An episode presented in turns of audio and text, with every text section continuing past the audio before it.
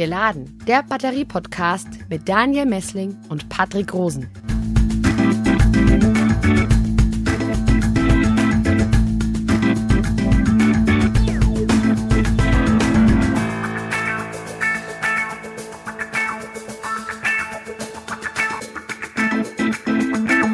Grüß dich, Daniel, mit einer neuen Episode von Geladen, dem Batterie-Podcast. Hallo Patrick, hier aus dem Industriegebiet Neu-Ulm. Genau, wir stehen hier an einer Straße als Außenreporter hier heute im Einsatz. Wir besuchen gleich ein Unternehmen, und zwar die BOS AG, ein Hersteller von Batteriesystemen und äh, Batterien für den stationären Einsatz. Genau, wir sprechen gleich mit dem COO Fabian Weber. Darin geht es unter anderem um stationäre Speicher in netzfernen Gebieten, also in Afrika, aber auch Neuseeland und so weiter. Ähm, ja, ein sehr spannendes Thema und grundsätzlich machen wir jetzt auch gleich wahrscheinlich noch eine Werksführung, das heißt auch Neuland für uns. Genau, wir als Außenreporter. Bis gleich. Das sind, also das stellt eigentlich die, die Historie ein bisschen dar. Das ist unser Lithium Extension ähm, Batteriesystem, das als Hybridsystem funktioniert, auch patentiert von uns. Ähm, das war auch die Gründungsidee damals. Erst danach sind dann größere Systeme, wie wir es hier haben, entstanden. Und das war tatsächlich so der Einstieg damals im Alu-Gehäuse einfach ähm, Batteriezellen aus China ähm, ähm, ähm geholt, ähm, assembliert Elektronik dazu. Das ist eigentlich die Kernkompetenz, die bei uns mit drin steht, also Entwicklung ähm, von, der, von dem Managementsystem. Alles andere sind Teile, die man zu, zukaufen kann. Fabian Weber zeigt uns ein rund 25 cm hohes, rechteckiges schwarzes Gehäuse, das durch Steckverbindungen erweiterbar ist. Im Inneren befinden sich mehrere Lithium-Eisenphosphatzellen. Und so, so sieht es dann nachher auch innen aus. Also man sieht hier das Managementsystem, also die Elektronik, das, die tatsächliche Intelligenz, die von uns, von uns kommt ähm, und dann noch die restlichen Komponenten, gerade ähm, typisch Zellen, die dann assembliert sind, so Packs, mit, ähm, mit Gehäuse drumherum. Und so kann man mehrere parallel aneinanderreihen und äh, entsprechend die Kapazität so auslegen, wie man es gerade möchte. Äh, das sind unsere, unsere Teststände, wo wirklich im Live-Betrieb sind. Das heißt, ähm, gerade hier ähm, unser Kühlschrank, unser Gefriertruhe, die laufen über die Systeme, um tatsächlich auch ein bisschen Felddaten direkt direkt im Haus zum haben. Wir kommen in einen Produktionsraum, der mehrere lange Elektrotechnikwänke enthält, auf denen allerlei Kabel, Leiterplatten und Werkzeuge herumliegen. Man erkennt sofort, hier wird getüftelt und ohne irgendwelche Automatisierung alles von Hand montiert. Ja, genau. Also hier, hier war früher unsere Produktion. Das heißt, wir haben wirklich hier auf 30, 40 Quadratmeter ähm, ganze Seekontainer voll produziert. Also mit eigener Fertigungslinie, die aufbaut, hier um, um die Ecke rum, mit Kran hier in der Mitte. Also komplett auch Material rein, Material raus. Das haben wir bis vor drei Monaten tatsächlich alles hier gemacht und haben jetzt nochmal 440 Quadratmeter weiter äh, angemietet hier in der Straße, also am Ende der Straße. Ähm, wo es wesentlich einfacher ist und auch das Volumen dann ein anderes ist zukünftig, wo wir fertigen können. Die, die, die Systeme, die wir in Afrika äh, einsetzen, das ist unser Labor, da lassen wir die Systeme laufen, können auch hier äh, Temperaturen simulieren, das heißt, wir heizen mal auf auf 50 Grad, um einfach die, die Afrika-Umgebung nachzu, nachzu oder zu, zu simulieren. Und ähm, das ist für uns hier ähm, tatsächlich Gold wert, damit wir damit wir wirklich unter Realbedingungen die Systeme testen können. Bevor wir uns für das eigentliche Gespräch in einen ruhigen Raum zurückziehen, besuchen wir noch die neue Produktionshalle.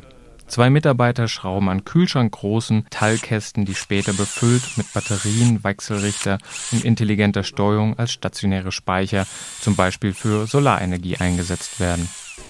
Die fertigen wir komplett einmal, einmal selber. Das heißt, ähm, wir kaufen Standardkomponenten ein, ähm, verkabeln die, verbauen die, ähm, machen einen Endtest und werden dann anschließend verpackt und dann an die jeweiligen Orte ähm, versendet. Und äh, auch von der Projektgröße her, mal sind es zwei Systeme, mal jetzt hier wird ein ganzer äh, 20-Fuß-Container voll, macht eine Systeme oft ist dann ein Gesamtprojekt, ist noch PV-Installation dabei, also Module, Konstruktion, die ganze Elektrik für, für das Haus, das sind dann Projekte hauptsächlich für Krankenstationen, öffentliche Einrichtungen, Schulen, die komplett elektrifiziert werden. Ja, wir sind zurück von unserer Führung durch die Produktion und reden nun mit Fabian Weber über stationäre Speicher und die BOS AG. Patrick, du hast die erste Frage. Wenn ich das richtig verstanden habe, dann baut ihr selber gar keine Batterien. Meine Frage, seht ihr euch eigentlich so als, als Handwerker, weil ihr ja tatsächlich eher die, die Batteriesysteme selber entwickelt und eher so tüftelt an gesamten Lösungen und die Batterien selber gar nicht herstellt?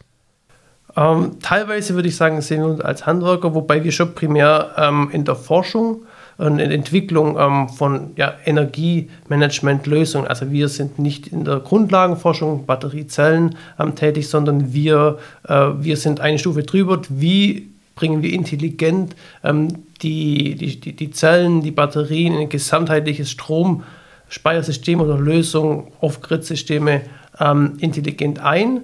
Grid-Systeme muss ich gleich einhaken. Was sind Grid-Systeme? Ähm, Grid typisch ins Netz eingebundene Stromspeicherlösungen, ob es jetzt off-grid oder auch ähm, ins üblich bekannte ähm, Netz, so wie es wir in Deutschland hier, hier kennen. Wobei wir uns aufgrund von der ähm, Firmenidee bei der Gründung mehr auf Off-Grid-Lösungen ähm, fokussiert haben, wo, ab, wobei auch gerade im Laufe der Jahre und aktuell doch auch ähm, die netzgebundenen äh, Systeme, die wir hier in Europa einsetzen, auch mehr in den Fokus geraten sind.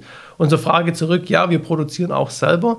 Ähm, das heißt, besonders ähm, wir legen Wert darauf, dass wir ähm, Prototypen oder Nullserien, Vorserien selber machen. Das heißt, unsere Ingenieure, die ähm, die Systeme entwickelt haben, ausgelegt haben, die sind aktiv dabei bei der Erstproduktion, ähm, um zu sehen, was haben sie denn ähm, entwickelt, um nochmal Optimierungen vor, ähm, vornehmen zu können und nicht äh, komplett extern zu geben und so wird es gemacht, sondern ähm, hands-on, wir wollen das Ding nochmal ähm, ähm, anschauen und auf die nächste, nächste Stufe bringen, sodass wir ein Serienprodukt haben, das wir guten Gewissens an den Markt rausbringen. Und deshalb ähm, haben wir eine kleine, kleine äh, Fertigung bei uns selber. Das heißt, kleine Mengen wie ein 40, 40 Fuß Container können wir bei uns durchschleusen. Wenn man größere Mengen hat, dann ist für uns strategisch ähm, das Ziel, dass wir uns da stabile Partner suchen, die für uns ähm, die Systeme fertigen und wir uns auf unsere Kernkompetenz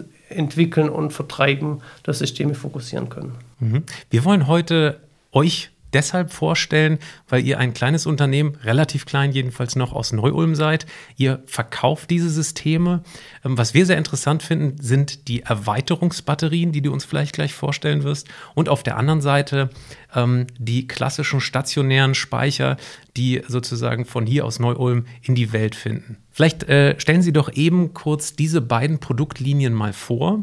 Ähm, wir sind eben gerade durch diese Hallen gegangen. Das sind Heimspeicher auf der, auf der einen Seite für Insellösungen. Zum Teil nach Afrika gehen die, zum Teil auch nach Neuseeland. Und auf der anderen Seite Kombination aus Bleisäure und Lithium-Ionen-Batterien. Unser, unsere äh, Gründungsidee war das Hybridsystem. Das heißt, ähm, die Kombination von Lithium und Bleibatterien. Das ist unsere Produktgruppe LE, Lithium Extension. Das heißt, ähm, bestehende Bleibatterien um die Lithiumbatterie äh, zu erweitern, ohne Änderung irgendwelcher Ladeperipherie, ähm, Elektronik etc. drumherum. Einfache Plug-and-Play-Lösung.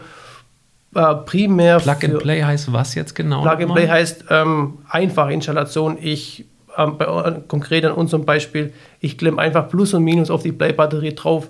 Ähm, das Energiemanagement, das ich drin habe, ähm, oder BMS, Battery Management System, fängt automatisch an ähm, zu erkennen, ich habe eine Bleibatterie und übernimmt die, das ganze Setup, die ganze Funktionalität, das Energiemanagement ähm, und der Installateur muss tatsächlich nur Plus und Minus an die Bleibatterie ähm, anschließen und ich habe ein funktionsfähiges Gesamtsystem. Da würde ich gerne mal einhaken, äh, warum braucht man dann ein Hybridsystem oder warum äh, muss das erweitert werden um eine Lithium-Ionen-Batterie? Was sind da die Vorteile? Vorteile ähm, primär, primär dahingehend, dass, ähm, dass ich die Vorteile aus beiden Technologien nutzen kann. Also Blei hat nach wie vor ähm, Vorteile gegenüber Lithium, aber Lithium bekanntermaßen, was auch weit verbreitet ist, Vorteile gegenüber Blei. Blei, ich habe ein super robustes System, ähm, ist trotzdem ähm, äh, von der Außenbedingung her jederzeit einsetzbar. Ich bekomme es überall äh, auf, auf der Welt. Ähm, zum anderen habe ich ähm, Lithium, Lithium ähm, relativ im Gegensatz zu Blei viele ähm, Zyklen, die ich drüber fahren kann. Ich kann mir Gewicht sparen, in gewisser Weise, ähm, zum Beispiel Reisemobil ist es ein großes Thema Gewichtseinsparung.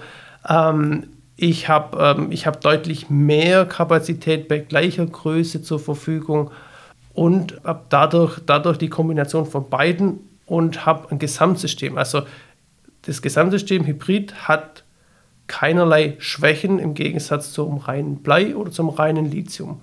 Ähm, und es kommt natürlich immer auf den Use Case an, aber es hat sich bewährt, dass es ein äh, funktionsfähiges, robustes Gesamtsystem ist, wobei man ehrlicherweise sagen muss, ähm, es wird kein System für die Ewigkeit sein, das Hybrid-System. Es wird über kurz oder lang auf reine Lithium äh, gehen, ähm, im großen Maße, aber dennoch trifft das Hybrid-System eigentlich momentan wirklich ähm, die Zeit, wo man es einsetzen, äh, einsetzen soll, bis Lithium den Sprung dahin geschafft hat, dass man Blei ähm, tatsächlich ähm, vom Markt verschwinden sieht.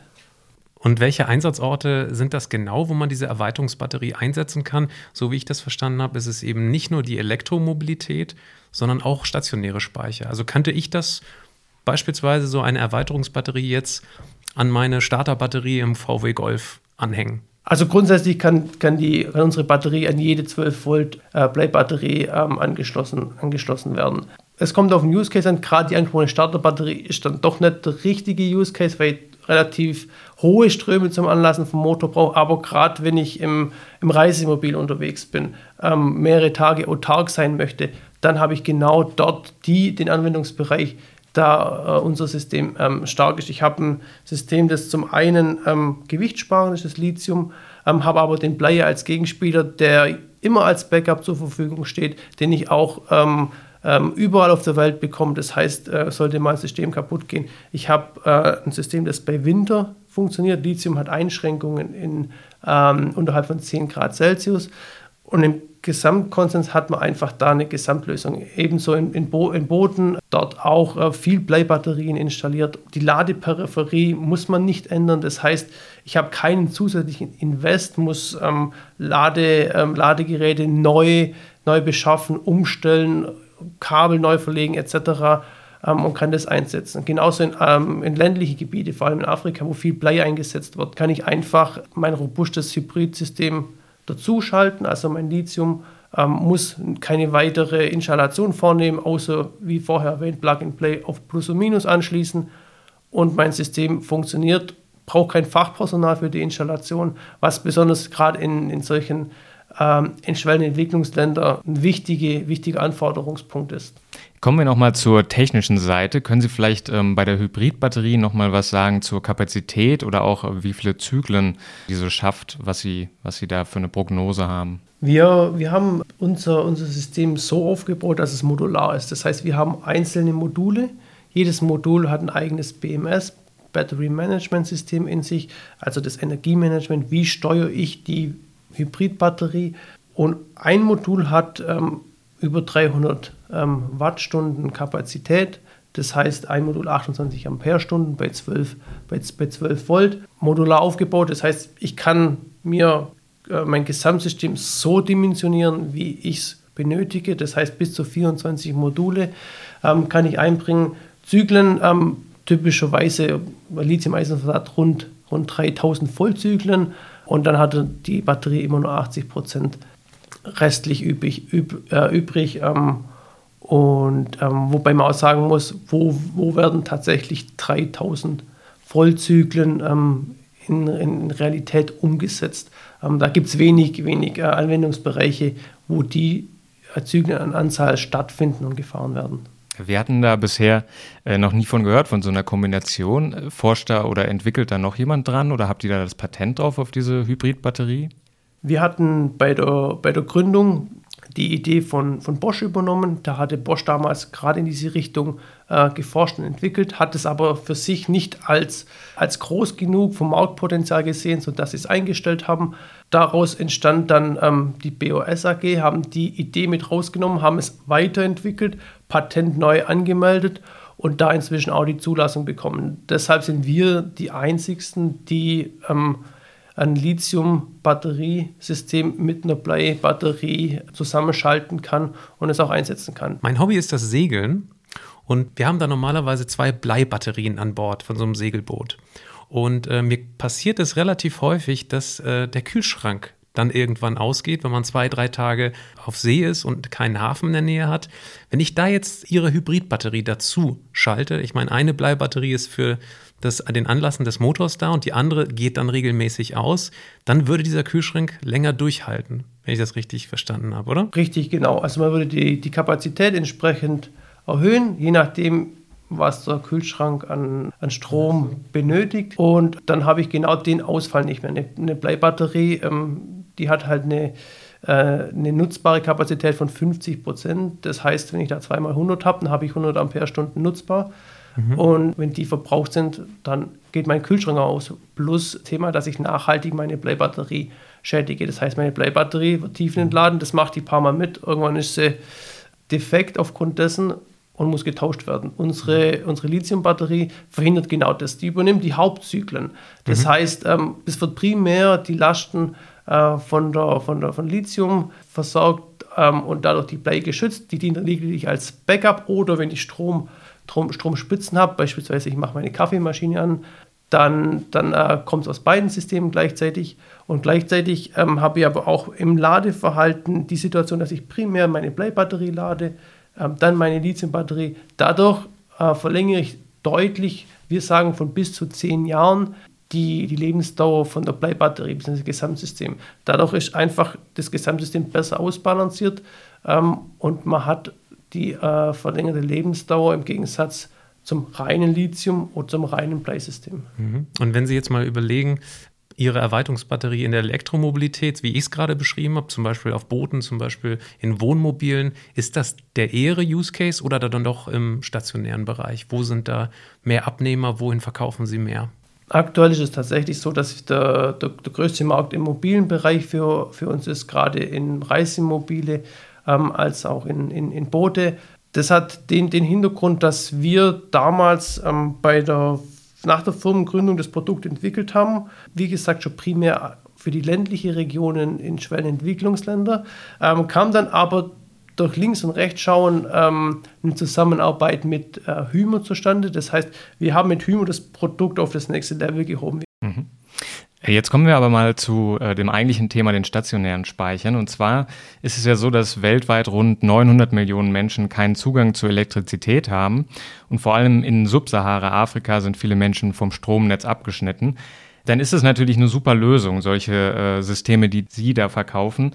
Äh, können Sie mal kurz erklären, was diese Mini-Grids oder Smart-Grids genau sind und auch, was diese intelligente Steuerung da genau tut? wir bieten unsere Lösung in, in der Form an, dass wir ein Gesamtsystem haben. Also wir, wir haben die Anforderungen vom afrikanischen Markt mit aufgenommen und uns angeschaut, mit was haben die dort, dortigen Installateure, aber auch die Menschen dort, dort zu kämpfen. Ähm, war uns ziemlich schnell klar, dass man ein einfaches System haben muss. Also ähm, wir haben eine Box, in der Box steckt alles drin, was ich für, für, für ein äh, kleines Off-Grid-Stromspeichersystem benötige, Wechselrichter, Laderäder, Elektronik, die ganze Verkabelung, natürlich die Stromspeichereinheit, das Energiemanagement dahinter, alles in einer Box, sodass die Installation auf der einen Seite einfach ist, aber auch ähm, die Langlebigkeit dadurch gegeben ist, durch womöglich Eingriffe von außen.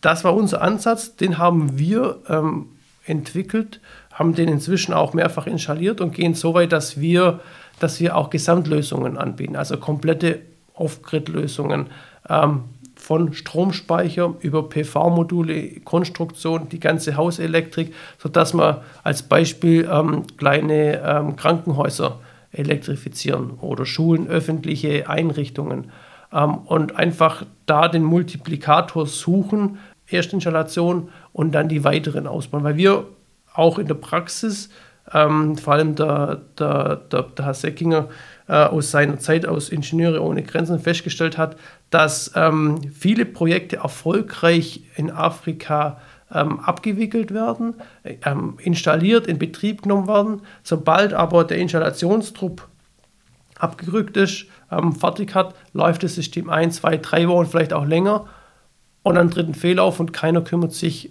um die Nachverfolgung. Läuft das System, wie läuft es?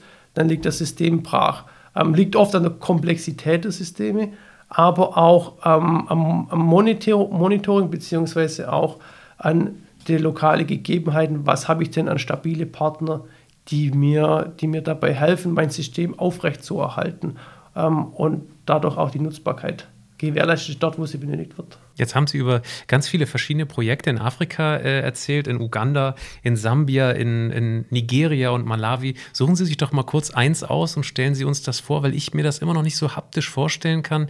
Sie gehen da zum Beispiel in ein Dorf oder ein Gesundheitszentrum beispielsweise, ähm, elektrifizieren das und helfen den Menschen vor Ort sozusagen über Batteriesysteme, über, ähm, ja, über ähm, Solarpaneele beispielsweise, ähm, konstant dort Strom abrufbar zu machen. Ist das richtig?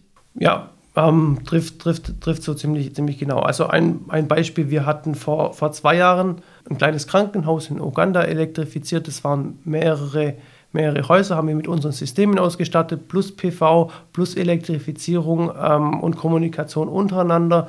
Ähm, von uns waren auch zwei Mitarbeiter vor Ort, die haben die Installation mit lokalem Installationsteam aufgebaut. Es waren in Summe über, über zwei Wochen vor Ort Einsatz. Ähm, unser Ergebnis war, dass wir immer wieder Feedback bekommen, was wurde denn gerade gemacht, welche Operationen wurden durchgeführt. Ähm, wir, wir, wir bekommen tatsächlich auch die Erfolge, die dort ähm, praktiziert werden, ähm, mit, was uns natürlich auch freut, weil ähm, für uns äh, als Firma auch wieder als Teil der Gründungsidee ähm, ist nicht der reine Profit-Ansatz, sondern für uns ist wichtig sogenannte Triple Bottom Line, People, Planet, Profit, was für uns als Gleichgewicht steht. Jeder Bereich für sich sollte die gleiche Aufmerksamkeit und die gleiche Optimierungsgrade erfahren, wie jetzt rein Profit oder Planet oder auch die People. Aber erklären Sie doch noch mal ganz kurz, also Sie haben jetzt in dem Fall äh, diese Klinik dort elektrifiziert. Sie gehen dahin und installieren das zum Teil selber, zum Teil über Partner. Ist das nicht unglaublich schwierig, die, den Service und die Wartung auch langfristig bei solchen Systemen zu gewährleisten? Wie schaffen Sie das denn, die Leute vor Ort zu schulen, sodass das auch funktioniert, wenn mal irgendwie ein System vor Ort ausfällt? Wer, wer ist dann zuständig? Ist Neu-Ulm dann zuständig oder wer kriegt den Anruf? Genau, also Neu-Ulm ist nicht aus dem Schneider. Neu-Ulm ähm, ist nach wie vor als, ähm, als Support zur Verfügung, wobei unser klares Ziel ist, dass wir uns lokale Partner suchen, die qualifizieren und trainieren, sodass Installation, aber auch sämtliche Serviceanfragen primär der lokale Partner vor, vor Ort abwickeln kann. Sollte der natürlich nicht mehr weiterkommen, dann steht unser Serviceteam hier in Neu-Ulm wieder zur Verfügung und ähm, bietet dann äh, Support über jegliche Art von, von, von Medien bis hin zum äh, Remote Support, dass wir uns mit auf die Systeme ähm, schalten können, zumindest monitoren können, was passiert, was ist passiert, um nachvollziehen zu können, ähm, wo, wo, müssen, wo müssen wir ansetzen, beziehungsweise die, die Partner auch äh, führen, damit sie gerade in der Analyse doch schneller sind, mhm. als wie sie es alleine vor Ort wären. Kommuniziert dieses System eigentlich ähm, irgendwie übers Internet mit Ihnen konkret? Genau, jedes, jedes System ähm, so typischerweise über so Global SIM Card, ähm, über das Handynetz einfach gesprochen, ähm, kommuniziertes System, bekommen wir die Daten über eine Plattform, über einen Partner, äh, wo man sämtliche Daten, die das System ähm, bietet, äh, monitoren kann. Das heißt, Sie könnten feststellen, dass der Wechselrichter dort konkret äh, bei der Klinik irgendwie defekt ist, oder? Wie muss ich genau. mir das vorstellen? So, so, so kann man sich das vorstellen, richtig, ja. Mich würde jetzt noch interessieren, Sie sind trotzdem eine ziemlich kleine Firma, wie Sie jetzt diese Aufträge bekommen, äh, gerade in so abgelegenen Gegenden. Ähm, haben Sie da, arbeiten Sie da mit Partnern zusammen und, und welche sind das oder wie, wie läuft so eine Geschäftsbeziehung ab normalerweise?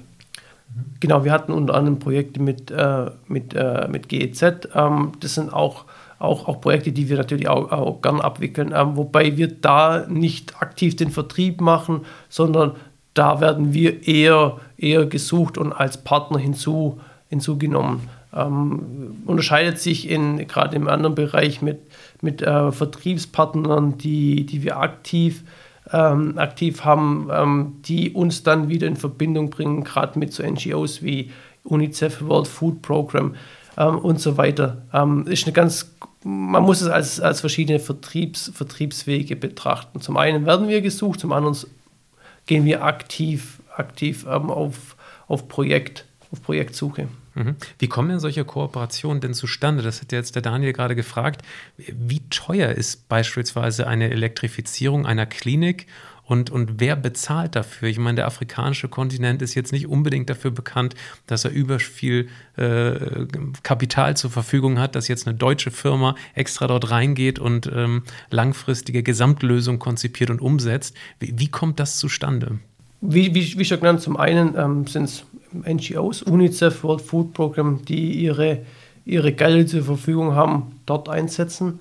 Ähm, zum anderen hatten wir auch schon gerade im Uganda-Projekt ähm, äh, Privatinvestoren, also das heißt, es waren privat gesammelte Gelder, die, die, äh, die nachher genutzt werden, um die Krankenstation zu elektrifizieren. Also es sind unterschiedliche Wege, es sind aber auch ähm, vor Ort ähm, Installat Installateure, die Projekte, Projekte an, anbieten, gerade an öffentliche Einrichtungen mit Regierungen zusammen.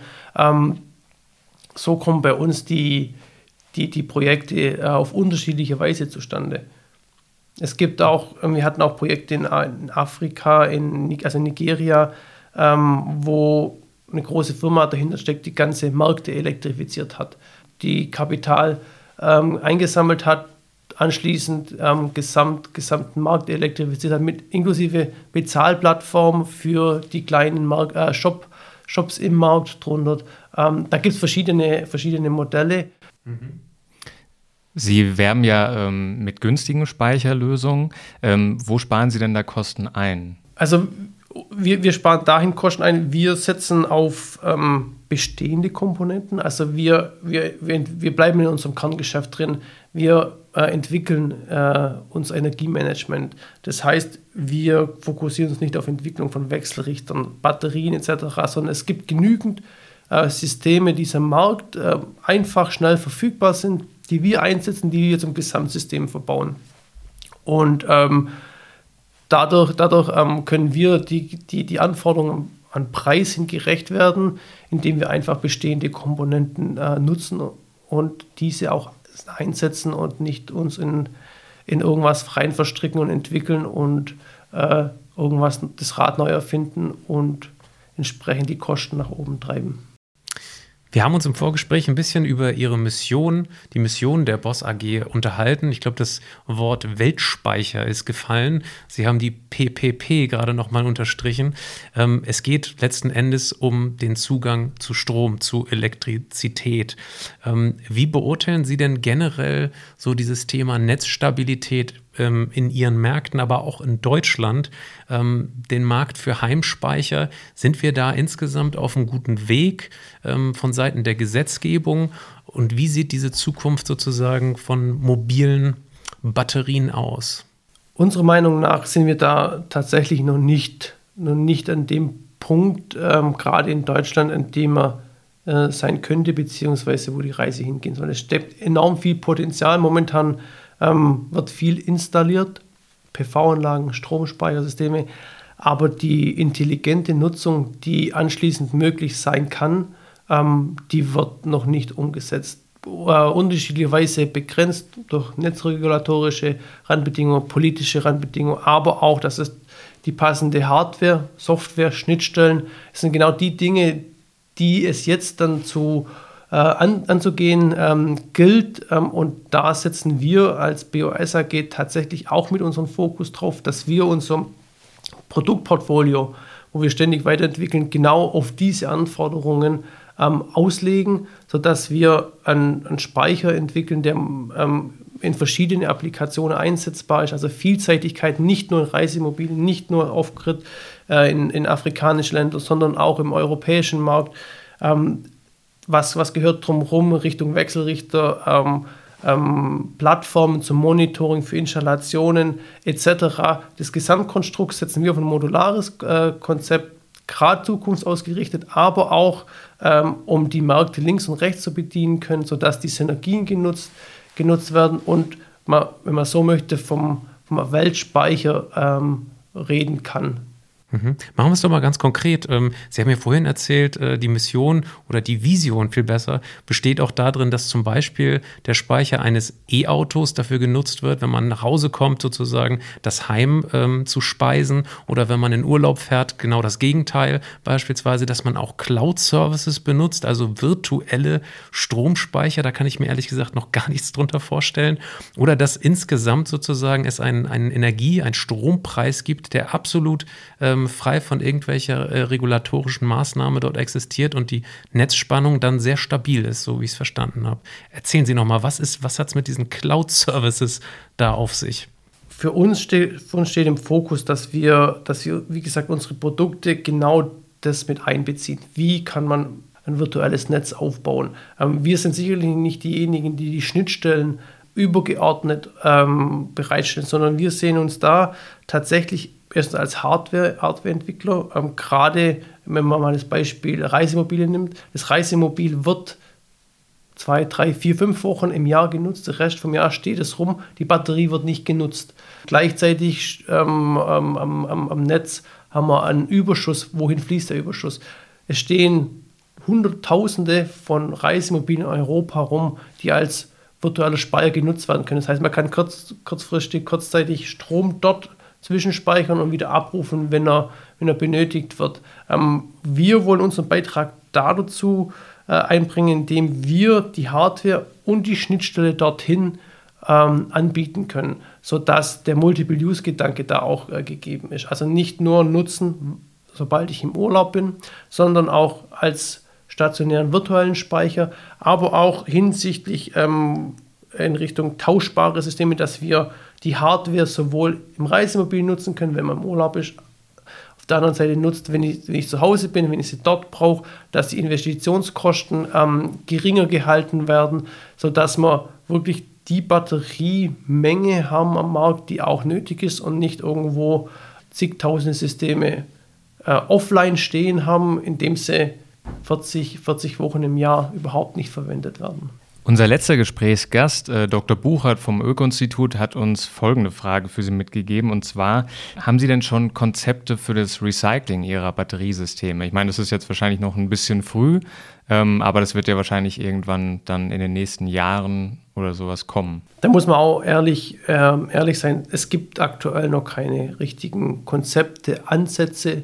Auf dem Papier ja, aber in der Umsetzung gibt es die noch nicht. Ähm, es ist auch so, aktuell ist es auch noch nicht ein großes Thema, ähm, weil die, die Batteriesysteme einfach nur in Nutzung sind. Ich denke, das wird uns spätestens ähm, in fünf Jahren anfangen einzuholen. Es gibt, wie gesagt, es gibt Überlegungen generell. Wir als Unternehmen selber ähm, haben da jetzt ähm, keine, keine parate Lösung, wir sagen, genau so muss es aussehen. Ähm, wir wollen unseren, unseren Weg dazu beitragen, indem wir eine hohe Traceability drin haben. Das heißt, wo kommt unsere Batterie her, wo ist sie genutzt, wo ist sie verbaut, wie wird sie genutzt, ähm, sodass wir zumindest mögliche Konzepte, Ideen, unsere Daten ähm, zur Verfügung stellen, um eine äh, Recyclingmöglichkeit auch umsetzen zu können. Das ist uns, unser Ansatz, den wir gerade als Unternehmen mit dazu beitragen äh, können. Ich denke, da ist auch gerade unsere Firma zu klein, dass wir da aktiv aktive Rolle mit einnehmen können. Dann komme ich jetzt zum Ende unseres Podcasts. Vielen lieben Dank für Ihre Zeit, Herr Weber. Das war's für diese Episode, liebe Hörerinnen und Hörer. Wenn Sie jetzt noch irgendwelche Fragen haben sollten, dann mailen Sie uns die doch zu an patrick.rosen.kit.edu oder an meinen Kollegen daniel.messling.kit.edu oder twittern Sie uns die unter Polis Exzellenzcluster oder Helmholtz Ulm. Vielen lieben Dank für Ihre Zeit. Alles Gute. Bis bald. Danke auch von mir. Tschüss. Danke, tschüss. Geladen, der Batterie-Podcast mit Daniel Messling und Patrick Rosen.